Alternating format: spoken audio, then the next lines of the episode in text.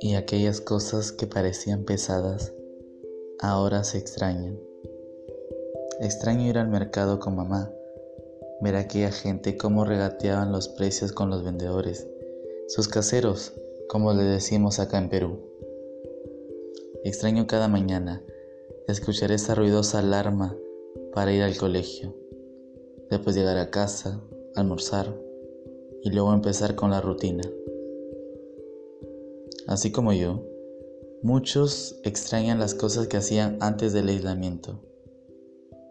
Algo que he visto frecuentemente en la televisión es que muchas empresas ponen en sus propagandas la siguiente frase.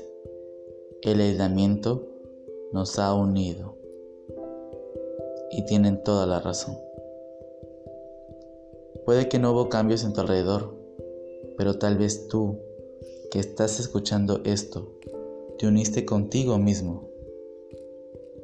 Esta pandemia trae consigo muchas teorías de cómo surgió. Encontramos desde que lo mandó Dios o hasta la misma tierra.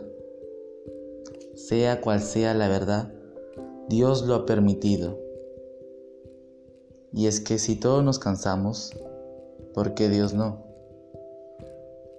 Nuestro Creador está cansado de ver tanta crueldad en este mundo, de ver todos los días asesinatos, violaciones y cosas que ni tú o yo podamos llegar a imaginar.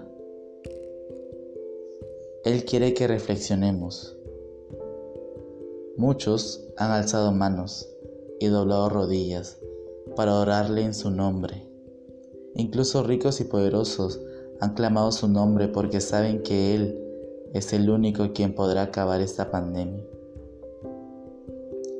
Pongamos nuestra fe en lo más alto, oremos, perdonemos, ayudemos a quienes lo necesiten. No dejemos de lado a aquellas personas que viven en las calles.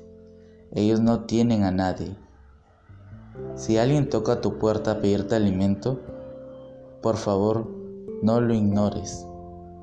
Toma las medidas de seguridad necesarias, pero ayúdalos. No nos pongamos excusas, siempre se puede ayudar.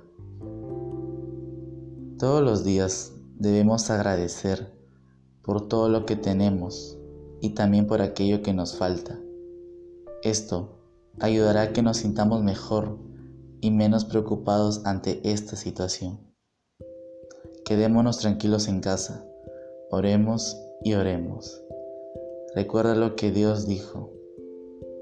Y todo lo que pidiereis al Padre en mi nombre, lo haré, para que el Padre sea glorificado en el Hijo.